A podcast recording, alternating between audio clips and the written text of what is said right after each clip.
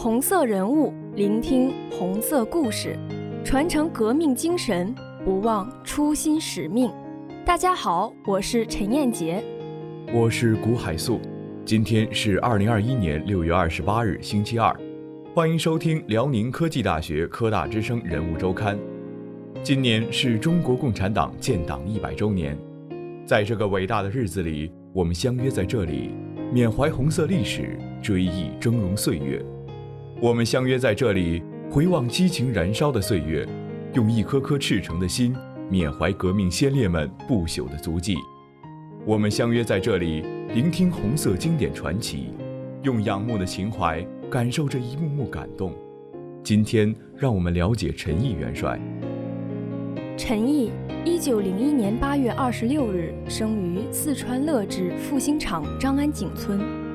一九一六年就读于成都甲种工业学校。一九一九年赴法勤工俭学。一九二一年十月，因参加中国留法学生的爱国运动，被武装押送回国。一九二二年回到四川家乡，通过与蔡和森通信，加入中国社会主义青年团。一九二三年到北京中法大学文学院学习，并经严昌仪、肖振生介绍加入中国共产党。一九二七年，陈毅任武汉中央军事政治学校中国共产党委员会书记。同年参加南昌起义后，任国民革命军第十一军二十五师七十三团政治指导员，率部参加湘南起义。中国土改革命战争时期历任中国共产党工农革命军第一师师党代表，中国工农红军第四军师长、军委书记、政治部主任、前委书记，第六军政治委员，中国共产党赣西南特区委员会书记，第二十二军军长，江西军区总指挥兼政治委员，西方军总指挥，中国共产党中央苏区分局委员。中华苏维埃共和国中央政府办事处主任，中国抗日战争时期历任中国共产党中央军委新四军分会副书记，新四军第一支队司令员，江南指挥部指挥，苏北指挥部指挥，华中总指挥部代理总指挥，新四军代军长，新四军军长兼山东军区司令员，中国解放战争时期历任。中国共产党华东军区司令员，华东野战军司令员兼政治委员，中国共产党中央中原局第二书记，中原军区和中原野战军副司令员，第三野战军司令员兼政治委员。新中国成立后历任华东军区司令员、上海市市长、第三野战军司令员，在上海市任职期间，曾着手解决了通货膨胀问题。并下令对上海文艺界作出保护。一九五四年任国务院副总理，并任中央人民政府人民革命军事委员会副主席和国防委员会副主席。一九五五年被授予元帅军衔和一级八一勋章、一级独立自由勋章、一级解放勋章。一九五八年二月起兼任外交部部长。一九五九年起任第三、第四届中国政协副主席。一九六六年一月，陈毅任中国共产党中央军委副主席，并任中国共产党第八届中央政治局委员、第七、九届中央委员。一九四七年四月，蒋介石在进攻延安的同时，调动四十万人向山东解放区进行重点进攻。陈毅、粟裕等率领的华东人民解放军作战，歼灭国民党二万四千多人。五月上旬。国民党军复由临沂、泰安一线分左、中、右三路向沂蒙山区进攻，压迫华东解放军退至胶东狭窄地区。华东解放军以部分军力分别钳制国民党的左右两翼，而以主要兵力实施中间突破，即选择了冒进突旋的中路敌人，实行猛烈的围攻。经过五月十三至十四日的浴血奋斗。陈毅率军将国民党素有“王牌师”之称的整编七十四师全歼于孟良崮山区。此战共毙伤俘虏国民党三万二千多人，该师师长张灵甫亦被击毙。这就是著名的孟良崮战役，也是后来小说《红日》的历史题材。解放军打退国民党对沂蒙山区的第二次进攻，扭转了山东战场的整个局面。七月，陈毅率军再次打退了国民党的第三次进攻，国民党被迫西撤。上海战役是陈毅指挥的最后一场战役，也是他指挥的最艰难的战役。国民党大部分军队退集到了上海，蒋介石要求指挥着三十万军队的汤恩伯坚守六个月。等待美国人出兵救援。陈毅指挥的第三野战军已经到达了上海。陈毅担当上海市市长，共产党军队极力将国民党调到外围阵地加以歼灭，以轻武器攻占城市，付出了重大的代价，取得了胜利。前后十五天时间，上海战役除汤恩伯率五万人乘军舰撤逃外，其余十五点三万人全部阵亡。人们都知道陈毅元帅是位杰出的军事家和博古通今的诗人，殊不知他还是一位爱好象棋的高手，与象棋结下了浓厚的情谊。民主人士柳亚子先生称他为兼资文武此全才的将军。红军在取得第四次反围剿的胜利后，一九三三年的盛夏的一天，骄阳似火。烈日下，在江西省永丰县藤田镇禅江坪，数以千计的群众正在观看中国工农红军江西省军区和中共永丰中心县委举行的一次体育友谊联赛。这次比赛项目有跳高、跳远、赛跑、球水、走象棋、政治测验、文化考核等十余种。江西军区司令员陈毅参加象棋比赛。他是一位象棋高手，杀了半天，一连打败十几个对手。接下来便与闻名永丰县的象棋大师、中共永丰中心县委书记李福怀对弈。这时观战者愈来愈多，挤得水泄不通。摆开战场，只见陈毅大胆泼辣，猛冲猛杀，一展虎将英姿。李福怀却不慌不忙，稳扎稳打，显出老谋深算的气度。几个回合，杀的对手只有招架之力。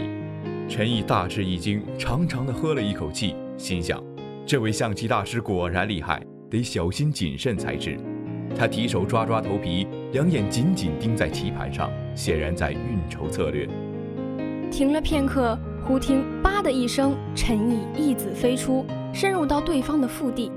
对方也不示弱，大刀阔斧，谋取外势，你来我往，跳马架炮。出车走向，互不退让，形成对峙状态。李福怀这时推了推老花镜，不觉倒吸了一口冷气，心想：这位朋友如此棋路，看来自己必输无疑。也许是由于心理上的缘故，李福怀只从小处着眼。他举着一个棋子，刚落下，突然发现失策，本想悔棋，但想到“落子不悔大丈夫”的棋坛规矩，旋即把手缩了回去。陈毅立即抓住战机，推车沉底，猛喝一声：“将军！”李福怀一时措手不及，其被陈毅的前后夹击给僵死了，只得拱手认输。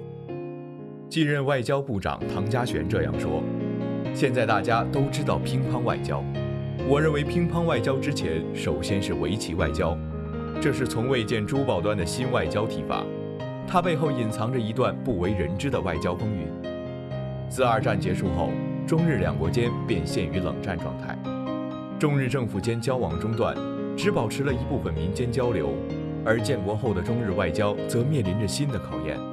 五十年代刚刚出任外交部长的陈毅正在寻找打开外交僵局的突破口，恰逢日本围棋代表团访华，这位闻名政坛的围棋迷抓住这一机会，亲自前往设在北京饭店的赛场与日本棋手对弈。并在宴会上提出，中日两国围棋界今后可以进行交流，从此也就拉开了中日两国间围棋外交的序幕。唐家璇部长介绍说，陈毅正是抓住了围棋在日本的影响，把围棋与外交联系起来。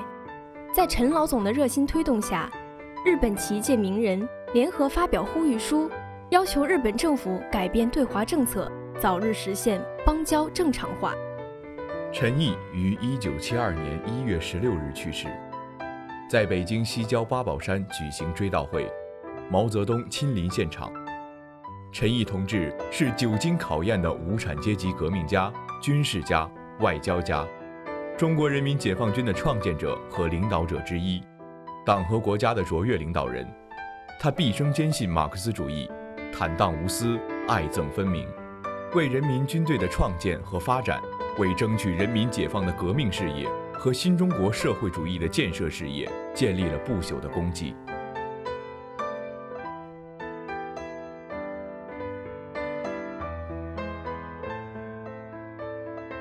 大家好，我是刘子聪。大家好，我是牛思翰。在聆听完陈毅元帅的故事后，让我们再来了解十大元帅中的另一位元帅刘伯承。刘伯承同志是中华人民共和国元帅、军事家，原名刘明昭，字伯承。一八九二年十二月四日生于四川省开县赵家场，五岁读私塾，十二岁开始接受新式教育。十五岁时因父病故，家庭困难，被迫辍学务农，饱尝生活艰辛，立志拯民于水火。一九一一年。辛亥革命的风暴席卷神州大地之际，他毅然选择了从军之路。当时亲朋好友多不赞成此举，他却慨然作答：“大丈夫当仗剑拯民于水火，岂顾自己一身之富贵？”他剪掉辫子，怀着富国强兵的强烈信念，投入了孙中山领导的民主革命。一九一二年二月，考入重庆蜀军政府开办的将校学堂。学习各门近代军事课程，同时熟读中国古代兵书《孙子》《伍子》等经典名著的许多章节，出口能诵。在将校学堂十个月，他不但学业出众，而且以举止端正、操守有持、恶习不沾闻名全校，被同学们称为“军中菩萨”。一九一二年底毕业后，被分派到川军第五师雄克武部，先后任司务长、排长、连长。一九一三年参加四川讨袁之役，失败后于一九一四年在上海加入孙中山领导的中华革命党。辛亥革命爆发时，刘伯承已经十九岁，他立即加入到推翻封建统治的斗争中，参加了学生军。次年入重庆陆军将校学堂速成班，毕业之后被分到蜀军第五师任司务长。一九一五年护国战争爆发后。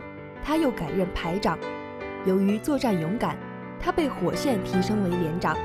可是蜀军很快被袁世凯的军队打败了，就连指挥讨袁的蜀军总司令熊克武也被打跑了。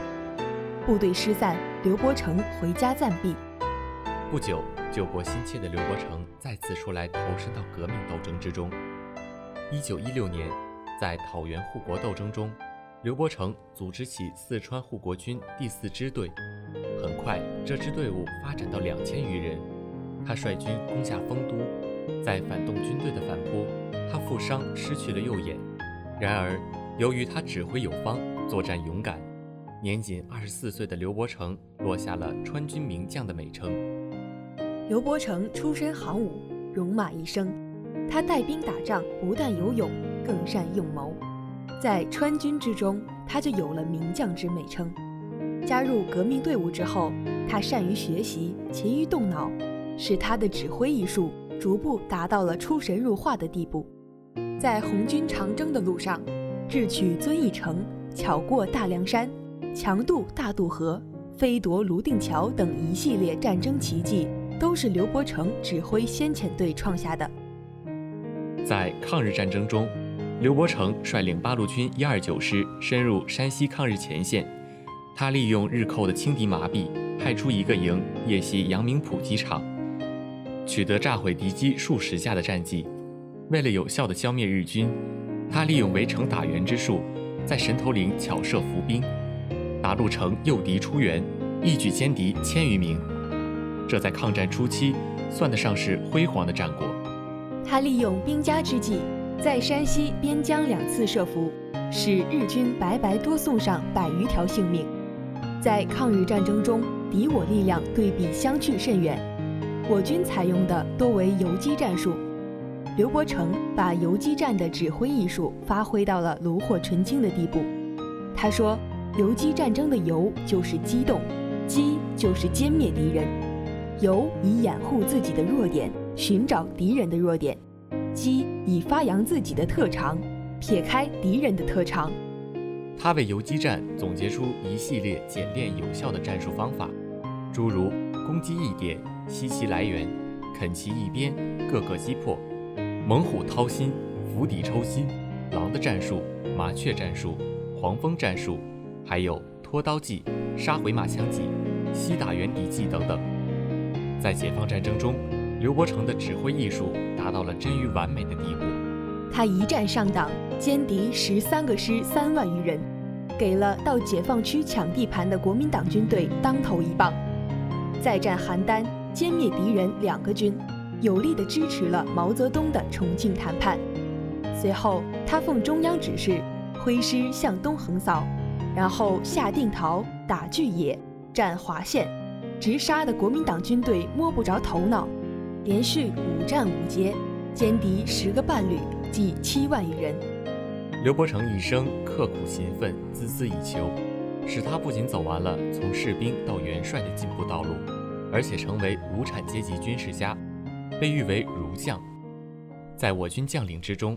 刘伯承学习刻苦是出了名的，他从小就崇尚古人头悬梁、锥刺股的刻苦精神，读私塾时常常最先到校，最后离校。他不仅把课文背熟，而且连注释也背下来。到了中学和军校，他更是勤奋刻苦，以致各科成绩都很突出。步入行务后，他仍不忘学习。大革命失败之后，党派刘伯承到苏联学习。进苏联红军高级部校时，他已经三十六岁了。到了这个年纪，再学外文是相当困难的。但他从字母和发音开始，用了两年多的时间，竟然攻克了外语关，并获得了俄文和各科成绩优秀的佳绩。毕业时，他已经能够准确地翻译俄国的军事理论著作。回国之后，成为我军第一位翻译科长。他借助俄文工具。系统研究了罗马战史、拿破仑战史、日俄战争史等，开阔了军事视野，还系统研究了苏军的条例、条令、作战理论，增长了正规化军队和打现代战争的知识。刘伯承的勤奋好学还在于他对战争经验的总结和思考，他从不放过任何一次有影响的战争或战役，认为那里面有鲜血和生命铸成的经验与教育。从南昌起义的失败，到抗日战争和解放战争的重大战役和战斗，刘伯承常常都有系统的思考与总结。他强调用兵从实际出发，使主观符合客观。刘伯承刻苦学习古今中外的军事理论，认真总结实践经验，使他形成了自己独到的军事理论。他提出了生动形象的五行术，在五行术中把我军看成战争主体。把任务当作中心，把敌情看作前提，把时间和地形看作物质条件。他常说：“五行不定，输得干干净净。”他集毕生的心血形成了系统的军事理论。对刘伯承的刻苦勤奋，朱德称赞道：“刻苦学习，学而不厌。”陈毅元帅则称赞说：“苦学入梦寐，劳生历艰难。”就连国民党的高级将领也感慨地称。刘伯承廉洁虚心，不断求知，与国民党将领比较，称不敌鹤立鸡群。刘伯承的一生经历了中国革命战争的全部过程，他判断敌情准确，计划战斗周密，善于出奇制胜，以神机妙算、足智多谋著称。忆往昔，我们对革命先辈有诉不尽的敬佩与怀念；看今朝，我们更应该以革命先辈为榜样。爱祖国，学本领，有志气，扬国威，把这力量凝聚到建设伟大的中国梦上，让五星更闪亮，让祖国更富强。数不尽的英雄人物，道不完的慷慨激昂，如一颗璀璨的星星，一直闪烁在历史的长空。硝烟虽已远去，可他们的名字将永留于心。本期编导：郭潇、刘雨桐。本期主播：陈彦杰、吴海素、刘子聪、牛思翰。本期策划郭潇。本期监制陈明宇、李思成、齐晴天。让我们下期同一时间不见不散，再见。